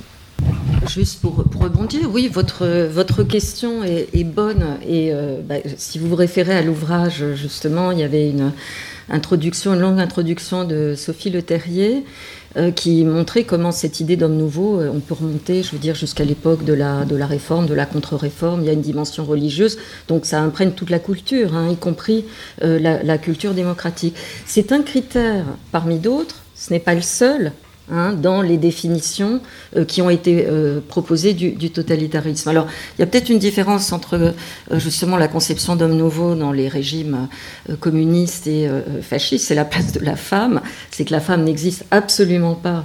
n'a pas d'horizon hein, dans le fascisme, à part celui de la reproduction, alors que là, je crois qu'il y a quelque chose qu'on peut mettre au crédit, pour le coup, des régimes communistes. Nicolas Chesma, pour, pour, compléter Moi, je me pose aussi la question, mais il y a la différence entre vie privée et vie publique, qui est quand même très marquée euh, dans, dans les régimes totalitaires. C'est-à-dire, il n'y a, a, pas de différence entre vie publique et vie privée, alors que dans les régimes euh, libéral, démocratiques, etc., on a toujours un, respect pour ce qui se passe dans votre, dans votre vie privée. Alors que dans les régimes évidemment, moi je trouve qu'il y, a des mécanismes qui sont similaires, après ils ne sont pas dirigés vers les mêmes groupes sociaux ou classes. Mais euh, c'est comment dans les régimes appelés totalitaires, cette idée de si votre papa, votre maman euh, critique le régime, etc., il faut aller le dénoncer. Alors que c'est très difficile de le trouver dans d'autres types de régimes qui effectivement euh, veulent faire passer une culture citoyenne, etc., mais c'est plutôt dans le domaine public pas dans le comportement individuel, dans la mémoire personnelle. C'est quand même plus compliqué. On pourrait parler de George Orwell et après cette idée de que même dans les pensées qu'on a nous euh, au niveau privé, euh, elles ne sont pas acceptables et cela nous fait nous faire l'autocritique, etc. Donc euh, moi je, je, quand même garderai cette différence entre espace public et espace privé, ce qui d'ailleurs est très intéressant d'un point de vue juridique. Donc le droit privé euh, dans l'Allemagne nazie, par exemple, dans, les facs de droit, la première chose qu'avait été, euh, que les programmes avaient été euh, révisés, etc., complètement en faisant la différence avec l'époque précédente, c'était le droit privé. Et justement, ça, c'était un, un désaccord avec les pays avec une plus forte tradition catholique, par exemple. Et il y a quand même la différence majeure entre le contexte démocratique et justement fasciste, totalitaire, c'est qu'en démocratie, vous avez différents modèles. Il y a une offre avec des modèles alternatifs qui peut circuler, alors que dans les régimes totalitaires, vous n'avez qu'un modèle d'homme, en l'occurrence, euh, qu'il convient d'épouser, enfin d'épouser au sens euh, métaphorique. Oui, effectivement, sur le rôle des femmes, il y a encore beaucoup de choses à dire sur la participation, effectivement, de la population, le consensus. Euh, on pourrait peut-être leur développer. Je vais laisser la, parole au public pour une autre, euh, une autre question, peut-être. Maintenant qu'on a expliqué, débattu de ce qu'est le totalitarisme, on est bien d'accord que le wokisme, le totalitarisme, on est dans n'importe quoi. Alors, qui, veut... bon, moi je pense que le wokisme n'existe pas. Voilà. Donc, une fois qu'on a dit ça, je crois que le débat est, clos. En revanche, en revanche, quand même, hein, après, euh, il y a dans le, le débat public euh, il y a eu des, formes d'intervention qui sont critiquables. Je veux dire, on peut le dire aussi sans dire, euh, sans crier au, danger totalitaire. Je veux dire, je pense qu'il faut débattre, hein, que quelquefois le débat euh, n'est pas possible ou n'est pas facile, et c'est regrettable. Je veux dire vraiment. Donc euh, je veux dire, bon, j'ai bien compris quel est le contexte dans lequel vous, vous, avez appelé cette, cette conférence. Euh, bon, enfin, on va pas, là, on est en train de rentrer dans le débat, c'était pas le but. Mais euh, voilà, moi, j'accepte pas que dans une université, on puisse pas parler de Polanski, du film de Polanski à propos de l'affaire Dreyfus, parce que Polanski a les accusations qui, pèsent sur lui. Voilà, ça c'est quand même inacceptable dire aussi. Hein. Donc, euh, euh, bon, voilà. Donc, je pense qu'il faut que on, apprenne. Euh, j'ai souvent eu des débats avec des, étudiants. Empêcher la personne avec qui on n'est pas d'accord de s'exprimer, c'est intolérable quand même. Voilà. Mais je crois qu'on est tous d'accord là-dessus. Hein. Nicolas, peut-être pour, pour Offenstadt, pour compléter. Pour, sur le, oui, sur le wokisme. Bon, alors moi, je suis d'accord. Pour moi, ça n'existe pas. Hein. Je, je, vois pas, je vois aucune définition. Je vois rien de consistant. On connaît le capitalisme, le communisme, le catholicisme. Le wokisme est une, pas plus que l'islamo-gauchisme d'ailleurs. Euh, tout ça, sont des inventions réactionnaires pour, dans un contexte que tout le monde connaît. J'ai lu l'introduction donc du livre en question euh, pour voir un peu si, après tout, euh, je savais que mes positions seraient sans doute pas celles-là, mais je me suis dit après tout, pourquoi pas? En réalité, il n'y a rien qui tient hein, sur le plan du concept. C'est-à-dire qu'il n'y a, a, aucune comparaison avec le totalitarisme parce que le totalitarisme, on en, dit ce qu'on en veut, mais ça demande quand même l'idée d'un encadrement qui exerce une violence d'ensemble sur la société. Or, euh, déjà, bon, le wokisme n'existe pas, mais en plus, euh, on est très loin de ce type de modèle. Il faut quand même qu'il y ait la présence de l'État, d'un État qui a une puissance d'exercice sur ces populations qui soit euh, colossale. Donc le concept, et donc toutes les comparaisons n'ont aucun sens en fait. Euh, c'est juste des, formes de, rhétorique. Donc je crois que ça ne tient pas. Donc on ne va pas en discuter des heures. Ce qui est plus intéressant, c'est la question du genre effectivement, parce que là, il y a des gros gros enjeux qui sont assez passionnants, qui sont assez compliqués, mais et c'est là aussi pour ça que la comparaison hein, en termes d'histoire sociale n'est pas forcément hyper pertinente, vous l'avez dit, mais par exemple, dans la, RDA est le pays du monde à l'époque hein, où le taux d'emploi des femmes est le plus important. Donc il y avait quand même cette idée d'une forme d'égalité face au travail qui n'était pas uniquement une, égalité sainte, c'est qu'aussi il y avait une, énorme pénurie de main-d'œuvre. C'est pas uniquement par des, toujours des, parce qu'on avait besoin aussi euh, de ces femmes au travail. Mais il y a quand même une idéologie. C'est pour ça que la comparaison, encore une fois, trouve ses limites. C'est qu'il y avait vraiment l'idée d'une promotion, hein, d'une promotion des femmes euh, qui soit absolument euh, radicale hein, dans le changement social qu'elle allait opérer. Et d'ailleurs, ce qui est intéressant, c'est que c'est évidemment pas toujours dans la réalité. On le sait, il y avait des différences de salaire qui sont maintenues, mais comme c'est souvent le cas, et il y avait aussi beaucoup de choses. Mais ce qui est intéressant, c'est quand même que c'est accompagné de tout un discours idéologique qui est là aussi assez puissant. J'avais retrouvé dans euh, une petite pièce de théâtre hein, des années 50, hein, c'est dans la construction d'un grand combinat d'acier. Et c'est une pièce de théâtre que j'ai retrouvée en urbex. Elle était par centaines hein, dans, un, dans, une, usine abandonnée. Donc c'était quelque chose qui était diffusé. C'était pas pas du théâtre euh, élitiste. Et en gros, c'est une, une, femme qui est très engagée dans la construction de ce combinat. Elle est dans toutes les associations des femmes allemandes, etc. Et puis son mari commence à en avoir assez, parce qu'évidemment, euh, si elle est dans toutes les associations, qu'elle s'occupe du combinat, elle s'occupe plus des enfants, de la cuisine, etc. Et, il va voir le, responsable syndical, il dit, bon, maintenant c'est bien, le combinat est construit, maintenant il faut qu'elle rentre, faut que ça suffit, qu'elle s'occupe des tâches ménagères. Il lui dit, mais, mais mon gars, t'as pas compris, c'est fini tout ça. Hein, donc voilà, ça c'est la pièce de théâtre qu'on faisait lire dans toutes les usines. Donc, bien sûr que c'est de la rhétorique, mais c'est quand même l'idée là, il y a vraiment un changement social considérable qui est thématique. Donc la question du genre est, vraiment euh, prise en considération comme euh, c'est un, vrai enjeu. Alors encore une fois, les définitions, de, voilà, les, photos qu'on voit dans les, livres de propagande, c'est les femmes qui conduisent des grues, c'est des femmes qui, se rapprochent au maximum. Alors encore une fois, il y a tout le revers de la médaille, mais c'est quand même là effectivement très très peu comparable en termes de volonté de transformation sociale. C'est-à-dire que je ne sais pas si c'est lumineux, sinon ce serait. Euh, mais en tous les cas, hein, il y a un projet socialiste. Ensuite, il a eu toutes les dérives qu'on veut, toutes les, il a été accompagné de toutes les violences qu'on voudra, mais il y a quand même ce projet-là, hein, qui est aussi, on le sait aussi, hein, dans, dans, le socialisme allemand, il y avait aussi cette idée de l'égalité de la femme qui a été promue, les livres, de, etc., de Bebel et d'autres. Donc du coup, il y a quand même cette histoire de temps long qui est assez fascinante à être mise en place avec toutes les limites qu'on connaît.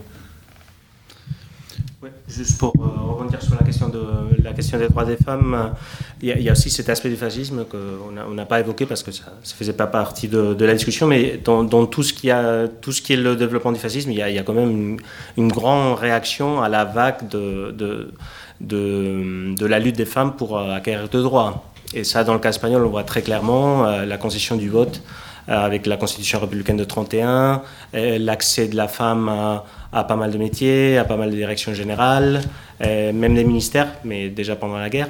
Et dans, le fascisme espagnol, il y a la question de la virilité, de du masculinisme, etc., est très important. Et, euh, aussi parce que ce qu'on est en train de développer en ce moment en histoire sociale, c'est qu'il faut aussi sortir de cette, idée de la femme comme juste une victime du fascisme, parce qu'il y a quand même pas mal de, pas mal de, de, des, des, personnes qui font partie de l'encadrage du, fascisme euh, très, de façon très militante, qui sont des femmes aussi. Donc il faut échapper aussi de cette forme de la, femme juste comme victime des régimes totalitaires, etc., alors que c'est des, des, actrices euh, principales aussi. Et euh, juste pour, pour revenir sur la question du totalitarisme, il n'y a pas de totalitarisme sans parti. le parti, que ce soit le Parti communiste ou le Parti fasciste, est, indispensable pour euh, la notion de totalitarisme. Donc du moment où on n'a pas de parti, on n'a pas les grands organismes d'encadrement, etc., c'est très difficile de parler de totalitarisme, même si après on peut discuter, euh, c'est effectivement même méthodologie pour les différents euh, groupes sociaux. Hein. Donc je parle en termes de comparaison, mais pas absolu, parce que ce pas les mêmes idéologies qui, qui défendent un parti et l'autre. Donc parler de totalitarisme sans parti, sans encadrement, etc., c'est très compliqué. Et parler de totalitarisme à l'époque euh, actuelle, avec euh, le développement incroyable de l'individualisme, il, me semble très très compliqué. D'ailleurs, euh, j'imagine que vous avez tous vu sur Netflix, sinon je vous invite à le faire, le parcours des tyrans, cette série sur les dictatures, la nature des dictatures, etc. Pas un seul mot sur le parti. Donc c'est vraiment l'explication à la néolibérale des dictatures. Il n'y a que les intérêts personnels du dictateur, il n'y a pas des agents extérieurs, il n'y a pas de parti communiste, alors que c'est impossible d'expliquer pourquoi les, régimes communistes arrivent justement, comme avait dit euh, Nicolas Offenstadt, à, avoir une succession, parce qu'il y a le parti parce que c'est le secrétaire général du parti, alors que les régimes fascistes n'ont pas réussi à avoir euh, un successeur euh, des fondateurs de, de, régime. Le seul cas était Marcelo Caetano au, Portugal, si on peut le considérer comme ça. Et finalement, avec la révolution en 74, c'est plus le cas. C'était pas le cas non plus en, Italie, etc. Donc, oh, Comment expliquer ça sans la présence du parti? Moi, je trouve ça extrêmement compliqué. Et la disparition du parti de, de, l'analyse fait partie aussi de cette vague d'individualisation de, de l'analyse de absolument tout, qui est, qui, est, vraiment très important pour comprendre même ce qui se passe aujourd'hui avec ce, retour de terme totalitarisme appliqué à, à, des, à, des, réalités qui n'ont rien à voir avec cet encadrement, avec l'État, avec les partis, euh, etc.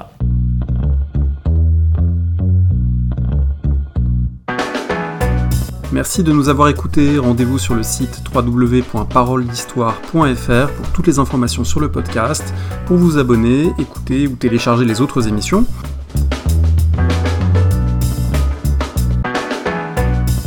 La discussion se poursuit aussi en ligne, notamment sur Twitter. Vous pouvez poser des questions at paroledist et à bientôt pour un prochain épisode.